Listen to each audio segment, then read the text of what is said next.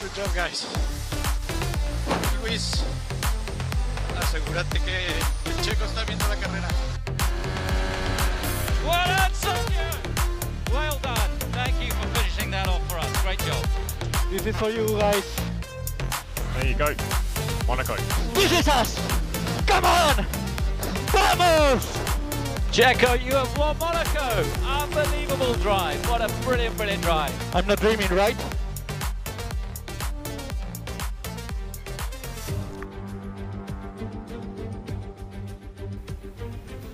Hola a todos y bienvenidos al consultorio del Dr. F1. Los saludo con el gusto de siempre desde la Sierra Norte del estado de Puebla.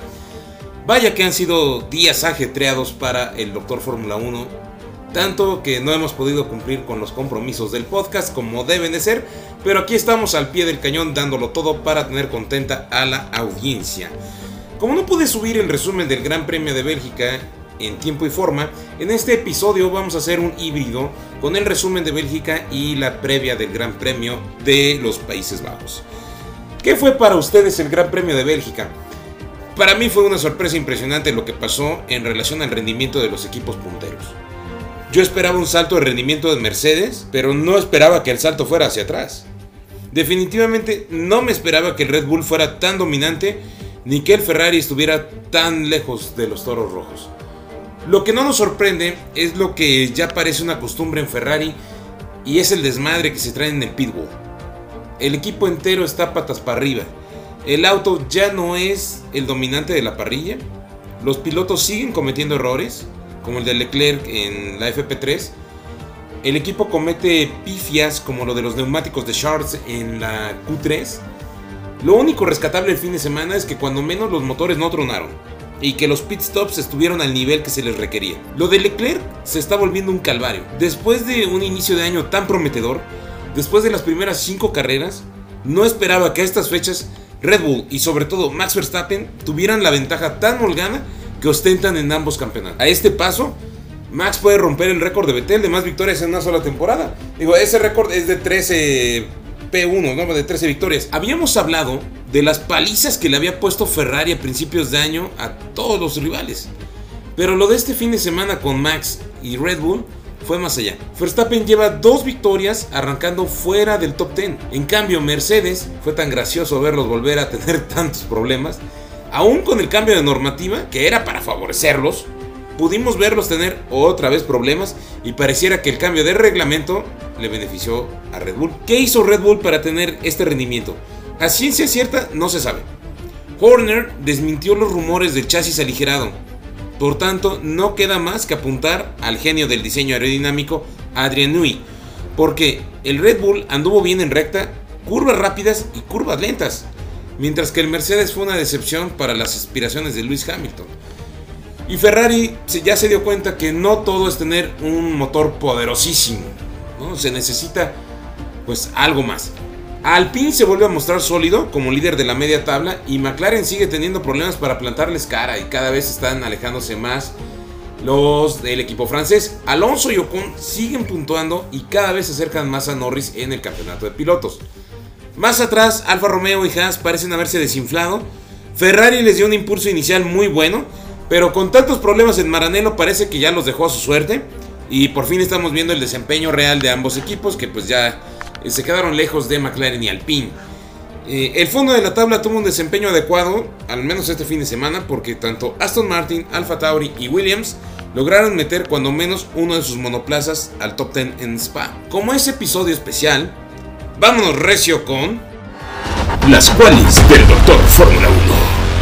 Iniciando el fondo de la tabla, nos topamos al señorito Hamilton, quien en uno de sus clásicos intentos de dejar sin pista al rival y cerrar la puerta de manera imprudente, por no decir pendeja, el tiro le salió por la culata y terminó echándose un brinco, y no de los divertidos, y recibiendo una frase épica por parte de Alonso, que para quien se le haya escapado, lo que Alonso dijo es, ¿qué idiota es este tipo? Solo sabe correr cuando va en primer lugar.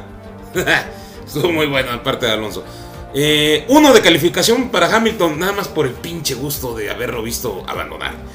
Continuando con los abandonos, nos encontramos a Valtteri Bottas, quien fue eliminado en la Q1 por primera vez desde, desde 2015, Pero esto fue deliberado ya que iba a comenzar decimocuarto, eventualmente decimotercero, ahí con tantas eh, penalizaciones que hubo por motores. Entonces, independientemente de dónde se clasificara, pues las sanciones de parrilla lo iban a aventar para atrás. Entonces, sacrificó su calificación para darle a su compañero de equipo el rebufo para que él calificara mejor. Eh, la carrera del finlandés terminó prematuramente sin deberla ni temerla por culpa del no sé por qué corrió en F1 Latifi. Y bueno, pues terminó eh, abandonando. 5 para Botas, realmente no tuvo mucho que hacer el domingo. Schumacher se vio obligado a salir desde la parte trasera de la parrilla debido a penalizaciones de motor. Al igual que Magnussen, luchó por mantener el ritmo con el Haas que se está volviendo cada fin de semana menos competitivo y bueno, pues en Bélgica no fue la excepción. 5 para Mick, que bueno, pues como hablábamos de las oportunidades perdidas, eh, parece ser que va a salir de Haas. Entonces ya hablaremos un poquito más sobre esto más adelante. Magnussen corrió a, bueno, pues en el décimo lugar en las primeras vueltas. Después bajó en el orden clasificador con ese Haas que pues sí les da para luchar, pero realmente no para mantener el ritmo durante toda la carrera. Realmente no pasó mucho con el danés. Entonces, bueno, pues yo esperaba eh, algo más. Esperemos un mejor ritmo para Sandborg. 5 de calificación para Kevin Magnussen. Ricciardo comenzó la carrera desde la séptima posición por lo que terminar decimoquinto es muy decepcionante. ¿no? El australiano estuvo en una buena posición durante la primera mitad de la carrera, pero esa es la realidad de Daniel en lo que va del año. No ha dado el ancho, ni el largo, ni él, ni el McLaren.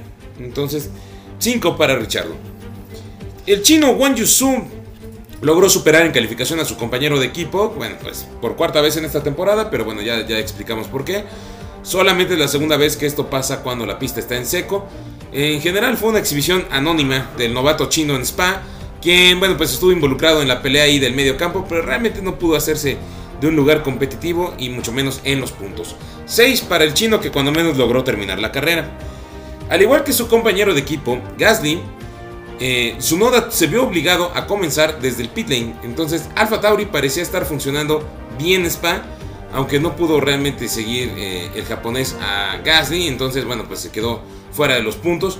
Superó al chino en, duelo de orientales por el puesto decimotercero, pero pues realmente no, nada, nada interesante con Yuki Tsunoda. 6 de calificación para el Kamikaze. Norris, el piloto de McLaren sigue sacando el máximo partido a su coche, realmente no sé cómo logró avanzar a la Q3. Eh, bueno, también sabemos que Richardo no, no, está haciendo gran cosa, ¿no? Pero con todo y con que Norris remolcó a Richardo, no pudo eh, Richardo pues equipararse ¿no? a Norris en, el desempeño de la calificación. En general con Norris el pobre desempeño del McLaren hizo que tuviera problemas para progresar y bueno pues se quedó ahí eh, cerquita de los puntos 6 para Lando, no había mucho más que pudiera hacer. Stroll comenzó la carrera directamente por delante de su compañero de equipo y terminó detrás. ¿Cuántas veces no hemos visto esto este año? El canadiense quedó atrapado en el tren detrás de Albon y eso le costó la oportunidad de terminar más arriba, pero pues sabemos de la capacidad de Stroll que realmente no es buena. 6 para el cejas de azotador. Inaugurando los puntos, nos encontramos con el sorprendente Albon. Alex Albon avanzó la Q3 por primera vez esta temporada con una gran vuelta de calificación. Eh, transformó ese fuerte ritmo que mostró en la práctica del viernes este, en una buena calificación. Entonces, a pesar de no tener el ritmo ideal en, la carrera, Albon aprovechó la velocidad en línea recta del Williams para mantener su posición en la pista. Y bueno, pues terminó en los puntos por tercera vez este año. 8 de calificación para Albon.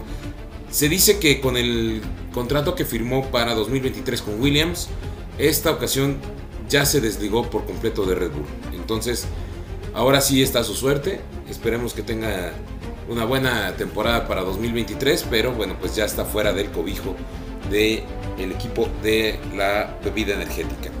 Puesto número 9 para Mademoiselle Gasly. El francés hizo su ansiado regreso a los puntos, a pesar de salir desde el pit en general fue buena carrera. Estaba listo para comenzar la carrera desde el octavo lugar, pero al igual que su compañero de equipo en Alfa Tauri, se vio obligado a comenzar desde el pit lane. Sin embargo, realmente disfrutó de una de sus mejores carreras del año para terminar noveno. 8 de calificación para Pierre, que a mí se me hace que se va a ir al pin, pero bueno, ya se verá. Posición número 8 para Sebastián Vettel. El cuatro veces campeón fue eliminado en la Q1, otra vez, pero lo compensó en la carrera otra vez. Comenzando desde el décimo lugar en la parrilla gracias a todas las penalizaciones que hubo por cambios de motor. Vettel corrió hasta el quinto lugar en las primeras vueltas. El ritmo del alemán fue brillante con los neumáticos duros y bueno, pues acercándose ahí a dos segundos de eh, Fernando Alonso. Después Vettel perdió con Ocon después de la segunda parada y bueno, pues el octavo puesto es lo más que se podía hacer con un Aston Martin. Realmente es un resultado fantástico. Y bueno, pues le vamos a dar 8 de calificación para Sebastián, que ya está prácticamente en la gira del adiós. Posición 7 para Esteban Ocon, que disfrutó yo creo que uno de sus mejores fines de semana en su corta carrera en la Fórmula 1. Disfrutó de una fuerte recuperación el día de la carrera, a pesar de que en la calificación no le fue tan bien. Y terminó solo unos segundos detrás de Fernando Alonso. Muy buena carrera para el francesito, 8 para Esteban. En un muy decepcionante posición 6 encontramos a Leclerc. Al monegasco siempre le iba a resultar complicado después de las penalizaciones de motor abrirse camino en el pelotón, pero no pensamos que fuera a ser la tragedia que fue el domingo. Teniendo en cuenta el déficit de velocidad en línea recta que tiene Ferrari y que en Spa hay muchas, muchas rectas, eh, su progreso se vio frustrado totalmente por la parada prematura que tuvo que hacer en pits. Eh, pues después de que el, el visor de, de, Max Verstappen se atorara ahí en, en, el, en, los, en los frenos delanteros derechos de, de Leclerc. Y bueno pues eso sí este entre eso y la pésima estrategia que escogió Ferrari otra vez pues sí terminó por destruir su carrera. Después ya tenían el quinto lugar ya firmado ya ganaban sin problemas el quinto lugar.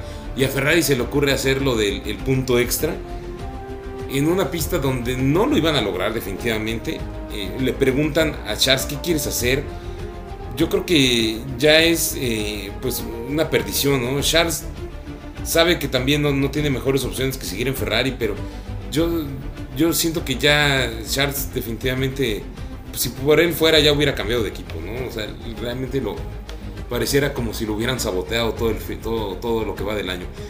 En general fue una mala carrera para Ferrari, aún cuando tiene a un piloto en el podio, pero pues si tu piloto el que estaba luchando el campeonato le provocas tantas cosas, pues sí es, es difícil.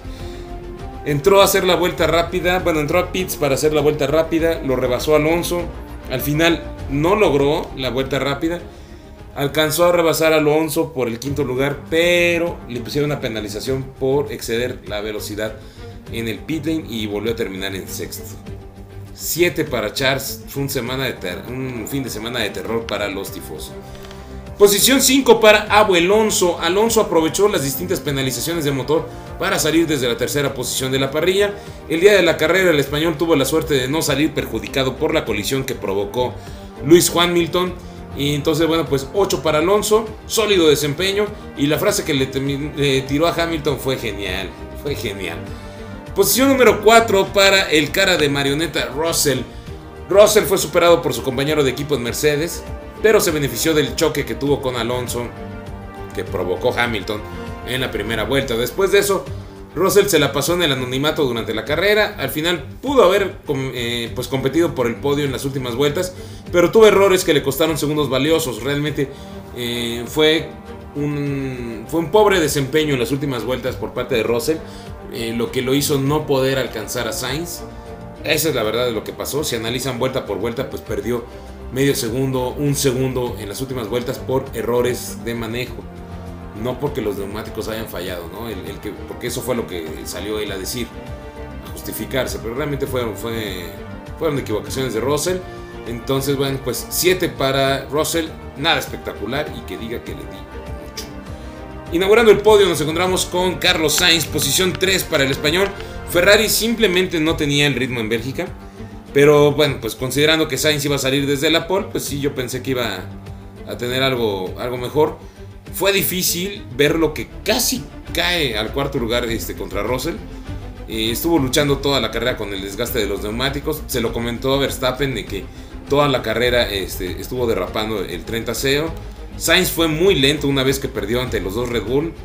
Eh, inclusive con los neumáticos duros al final de la carrera. Pero bueno, 7 para Sainz que la verdad es que se me hizo muy poca madre que solamente 5 miembros del equipo de Ferrari fueran a verlo recibir su podium. Entonces, este, pues sí, es increíble, ¿no? Eh, posición número 2 para el orgullo de México, Sergio Checo Pérez. Fue un fin de semana sólido para Pérez en Spa. Eh, todos los pilotos tendrían dificultades para igualar a Verstappen si estuvieran ahí de coequiperos. Eh, está muy cañón. Verstappen está en un nivel superior a todos, en otra liga totalmente. Entonces, el segundo lugar es lo mejor que se puede lograr para el mexicano. 9 de 10 para Checo este fin de semana. Si pudiera dar una calificación superior a 10, lo haría. Verstappen estuvo perfecto en Spa. A pesar de arrancar la carrera al fondo de la parrilla, bueno, decimocuarto, ¿no? Al final de cuentas, eh, el actual campeón de Fórmula 1 fue devastador en la calificación. Obtuvo el primer lugar por casi un segundo de diferencia. Su posición en la parrilla no reflejó lo que pasó en la carrera y Verstappen ganó por más de 16 segundos en la bandera cuadros, como si hubiera arrancado desde la pole. Un segundo título está súper al alcance de la mano. Fácil, fácil para Max. 10 de 10 para el neerlandés. ¿Cómo quedó el campeonato? Bueno, pues en lo que es campeonato de pilotos, está Verstappen liderando con 284 puntos. Sergio Pérez en segundo lugar con 191 puntos que logró rebasar este fin de semana a Leclerc. Leclerc se queda en tercer lugar con 186. Le sigue Carlos Sainz con 171. George Russell en quinto lugar con 170. Luis Hamilton se quedó en 146. Lando Norris en posición número 7 con 76 y ya le pisan los talones los pilotos de Alpine. Esteban Ocon con 64 y Fernando Alonso con 51 51 eh, puntos en el posición número 9. Como eh, cerrando el top 10, todavía encontramos a Valtteri Bottas con 46 puntos. En el campeonato de constructores nos encontramos obviamente a Red Bull en primer lugar con 475 puntos. Es una diferencia enorme en comparación a Ferrari que está en segundo lugar con 357. En el tercer lugar nos encontramos a Mercedes con 316 puntos. En el cuarto lugar Alpine con 115. McLaren en quinto lugar con 95 puntos. Sexto para Alfa Romeo y sus 51 puntos. Haas que ya se está quedando con 34 puntos en el puesto número 7. Alfa Tauri con 29 puntos en el puesto número 8. Le sigue Aston Martin con 24 y al fondo Williams con 4 puntitos. Teniendo esta información, damos por terminado el resumen del Gran Premio de Bélgica, que gracias al cielo tenemos la confirmación de que habrá Gran Premio en Spa-Francorchamps para el próximo año. Y dicho todo esto, vámonos con la previa. Llegamos a la ronda número 15 del Mundial Fórmula 1 2022, segunda parada después del parón veraniego y penúltima fecha europea. El próximo fin de semana se correrá el Gran Premio número 1072 en la historia de la Fórmula 1. Holanda, como comúnmente le conocíamos, decidió modificar su nombre al de Países Bajos.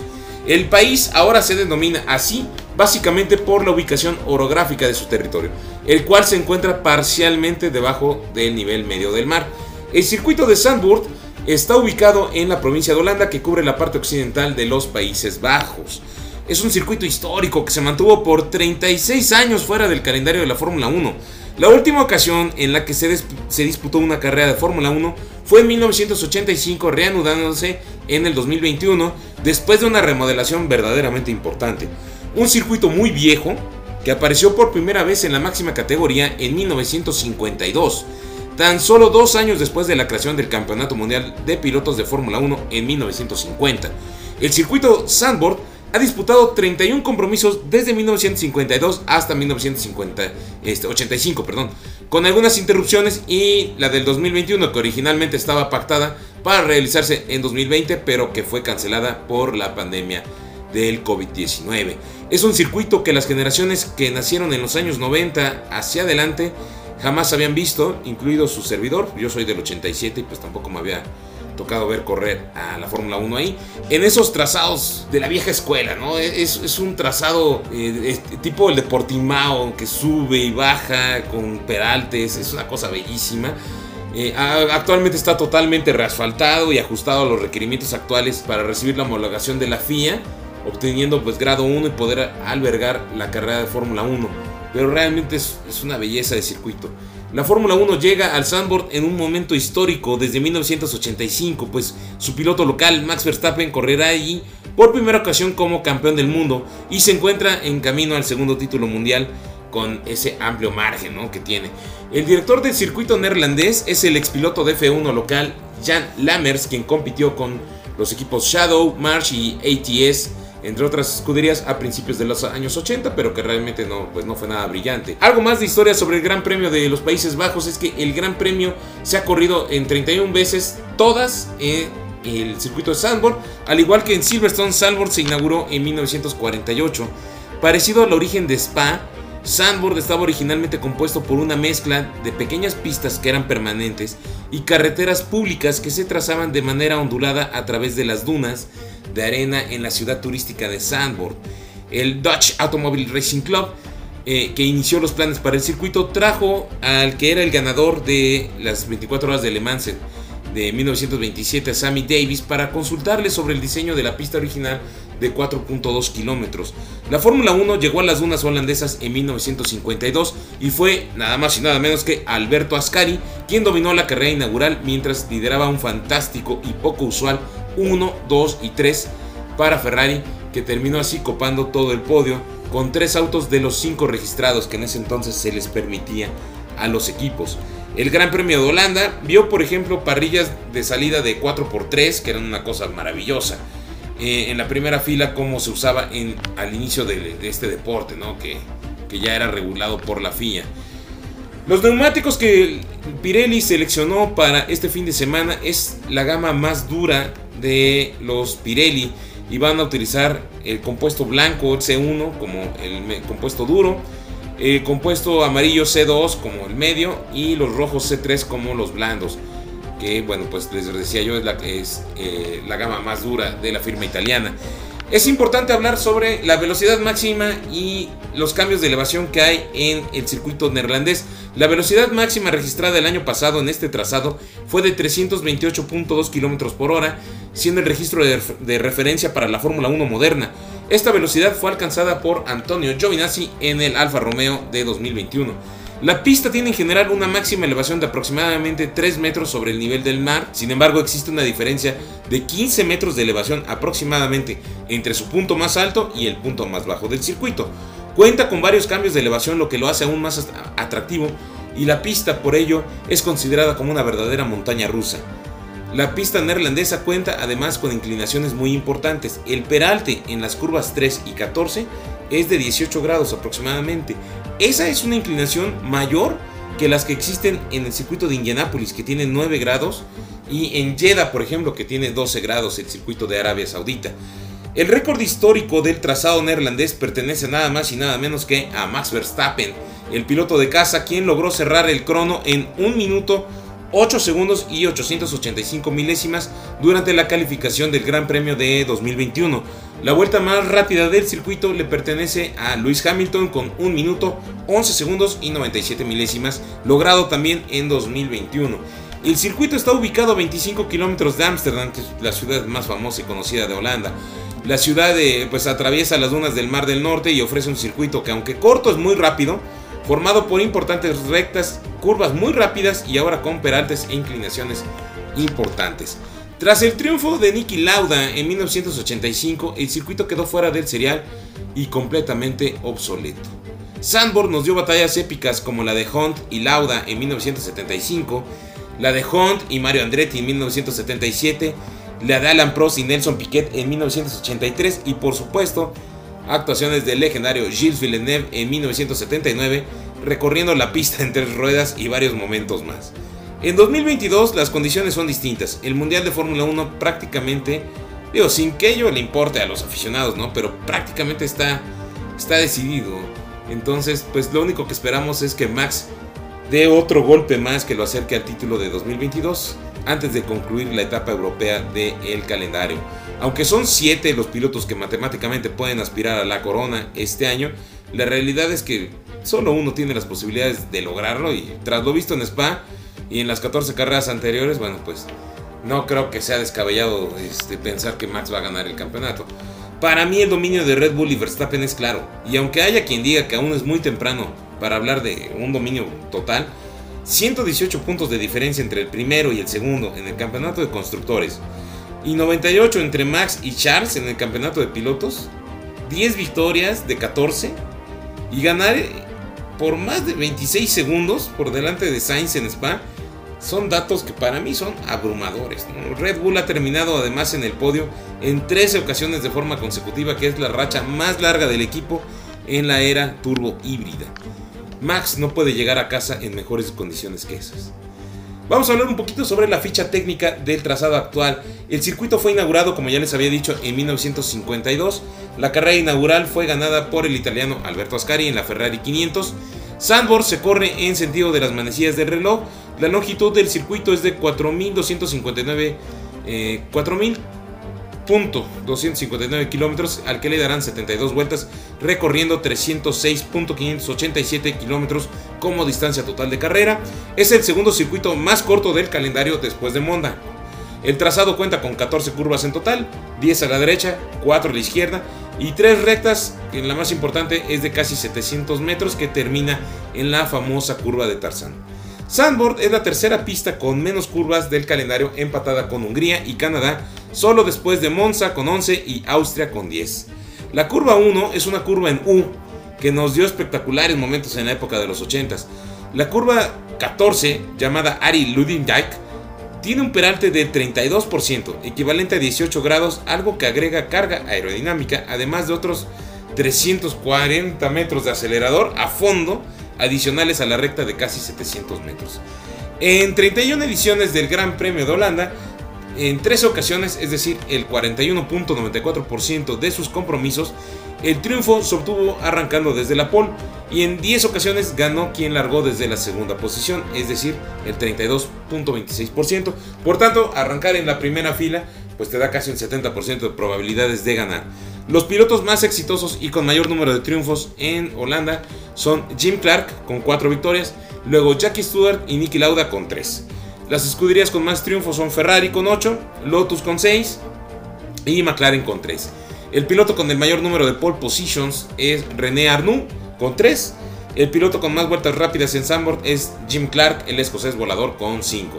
Moss, Lauda y Arnoux tuvieron 3 vueltas rápidas cada uno. La pista neerlandesa cuenta con dos zonas de activación y dos de, eh, pues de detección del sistema DRS.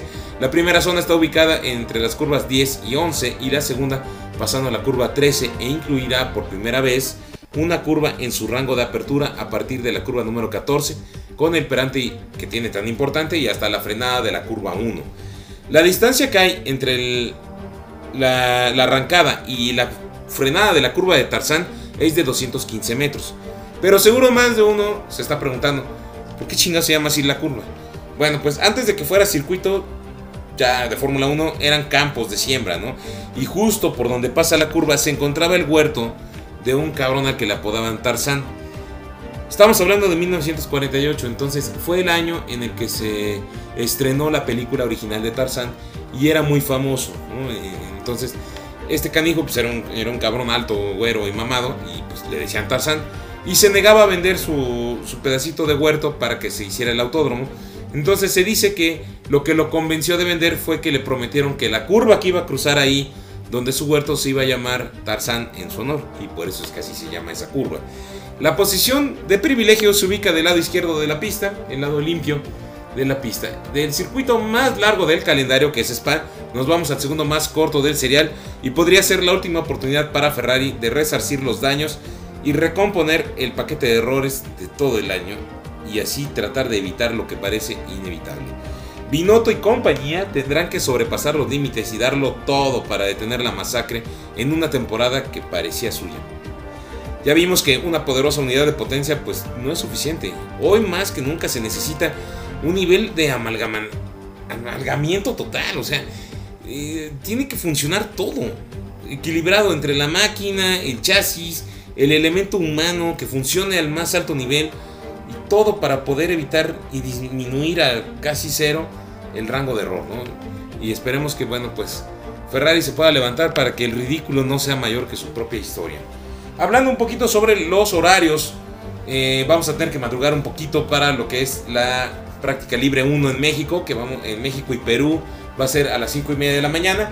La práctica libre 2 el viernes a las 9 de la mañana el sábado la práctica libre 3 a las 5 de la mañana y la calificación el mismo sábado a las 8 de la mañana. La carrera es el domingo a las 8 de la mañana. En mis amigos de Argentina van a ver la práctica libre 1 el viernes a las 7 y media de la mañana. La práctica libre 2 el mismo viernes a las 11 de la mañana. Eh, la práctica libre 3 a las 7 el sábado. Y la calificación a las 10 también el mismo sábado. Por tanto, la carrera va a ser el domingo a las 10 para mis amigos en Argentina. El pronóstico climatológico luce bastante similar al visto en el Gran Premio de Bélgica, con temperaturas cálidas durante el fin de semana, ligeramente un poquito más frescas, poca probabilidad de lluvia para sábado y domingo, la probabilidad eh, pues específicamente para el viernes es baja, contemplando apenas 1%, pero pues en lo que es el sábado y domingo incrementa un poco, para sábado hay 10% de probabilidad y 21% para el domingo de la carrera. Y bueno, pues ya de salida, Schumacher y Ferrari parece ser que van a separar sus caminos. ¿Qué posibles destinos podría tener el hijo eh, de el Kaiser? Y bueno, pues el piloto alemán de Haas eh, pues termina ya su, camino bajo el amparo de la marca italiana. Ya no hubo manera de, al parecer, ya no hubo manera de justificar ¿no? que continuara eh, ligado a Ferrari. Entonces, ¿qué posibles destinos tiene Schumacher? Pues todo apunta que sería fuera de los clientes de Ferrari, ya que Alfa Romeo pues tiene, eh, aparentemente va a conservar la misma dupla para el próximo año, Valtteri Bottas y Juan Yusu. Alpine al día de hoy se encuentra en la lucha contractual por retener o no a Oscar Piastri. En caso de que el australiano salga de la estructura francesa, Schumacher sería puesto con, se vería visto ¿no? con buenos ojos, eh, ya que cuenta pues, con el apoyo de su íntimo amigo y potencial compañero Esteban Ocon. Williams quizás es el equipo que menos segura tenga su segunda plaza como acompañante de Alex Albon. Si bien Latifi parece ser que tiene las horas contadas en el equipo de Group, el segundo asiento pues tiene muchos suspirantes, ¿no? muchos candidatos. Entre ellos pues está el fragante eh, novato y rookie de la F2, el, gringo Logan Sargent, quien, bueno, pues aprovechando la crecida ¿no? de público norteamericano, pues seguramente le caería muy bien meterle todos esos dólares a Williams. Y bueno, pues también está el campeón del mundo de la Fórmula E, Nick DeVries, quien pues para mí sería una excelente alternativa si lo que quieren es ser competitivos. Si lo que quieren es meter dinero, que contraten a Sargent. Si quieren ser competitivos, que metan a Nick DeVries. En cuestión de Alfa Tauri, pese a que ambos eh, pilotos de Alfa Tauri tienen pues credenciales para continuar en 2023, parece ser que a Gasly pues sí hay manera de que se vaya al PIN. Y Yuki Tsunoda pues no tiene confirmada su plaza, al menos no hasta la fecha. Entonces, en una de esas podría Schumacher terminar ahí. Pero también habría que pensar que parece ser que Red Bull quiere meter a Colton Herta, se lo quiere quitar a McLaren para que corra con ellos. Vuelvo a lo mismo con Logan Sargent. Ahorita lo que le urge a la Fórmula 1 es un piloto americano para seguir logrando ese engagement con el público norteamericano. Entonces, ya sea que vaya Logan o Colton Herta, pues de alguna manera quieren meter a un gringo y pues está sonando fuerte Herta como candidato para dar el salto a la Fórmula 1 con el equipo de Faenza. El tiempo dirá, de momento y ante la falta de confirmación oficial, el alemán debería estar centrado en terminar bien esta campaña, o lo mejor posible, bueno, pues para que pueda también tener buen currículum, ¿no? Eh, Leclerc parece que ya tiró la toalla para 2022. Salió a decir un comentario en donde que dice que ya dejó de contar los puntos de diferencia que tiene con Max y que ahora se va a centrar en derrotar a Sergio Checo Pérez, ¿no? que le diga a Binotto que va a tener que pelearse con el otro piloto, ¿no? Después de unos días de mucha polémica entre Luis Hamilton y Fernando Alonso, parece que ambos han firmado la paz en Sandboard y es que, eh, pues sí, Alonso le dijo idiota y luego Luis subió una foto de una gorra de Mercedes firmada y eh, con dedicatoria para Alonso. Y este y bueno pues al parecer Alonso ya fue a verlo ahí al paddock eh, le fue a pedir la gorra dijo bueno si me la vas a dar dámela me vale madres y, este, y de cierta manera pues sí se, se disculpó Alonso dijo que bueno pues lo que dijo lo dijo en el calor de la batalla, pero todos sabemos que cuando estamos encabronados soltamos lo que verdaderamente estamos pensando y bueno, pues nadie puede negar que lo que dijo Alonso tiene mucho dejo de razón. Eh, en algo que me pareció chistoso, Esteban Ocon dice que preferiría que Alpine contratase a Schumacher, bueno, porque es su amigo, pero ya quisiera ver cómo lo bloquean la pista y le da cerrones a ver si terminan tan cuates como siempre después de unas carreras. El rumor que se escucha fuerte en el paddock es que va a ser Pierre Gasly quien se vaya al PIN. Y es que así podría tener ya el equipo francés esa alineación ideal, ¿no? Totalmente eh, francesa, pilotos franceses. Aunque es bien sabido que Ocon y Gasly no se tragan. Al ser cuestionado acerca de esto, Esteban dijo que no tendría ningún problema, que se respetan Y cito, dijo, de mi lado, quien quiera que esté como compañero, estoy seguro de que el equipo hará la mejor elección y podremos correr bien. Y seguramente todos sus coequiperos anteriores dijeron, ¡Oilo! Y es que a quien sea que le pongan a Ocon de compañero va a tratar de aniquilarlo en la pista, con las peores artimañas de siempre y con el victimismo tan horrible que siempre le ha caracterizado al francesito. Así que espero, pues, a ver en qué acaba la novela Alpine, Piastre, McLaren y bueno, pues todo eso de este, el juego de las sillas de la Fórmula 1. A ver a quién suben al lado del francés. De mi parte es todo, mis amigos. Gracias a todos los que me siguen escuchando. A veces parece que cada vez son menos, pero bueno, pues aquí estamos dando lo mejor de nosotros para tener un podcast de calidad. Les recuerdo que el podcast está disponible en muchas plataformas, Spotify, Deezer, Amazon Music, Apple Podcast, en, en TuneIn, en iBooks, en, en, un montón de plataformas, ¿sí? Eh, disculpen el retraso del resumen de Bélgica, pero realmente hemos estado saturados de actividades por acá. Espero que el siguiente episodio salga en tiempo y forma. Y si no, pues ni modo, me aguantan tantito, me voy a tratar de apurar. Me despido, mucha suerte a todos y hasta la próxima.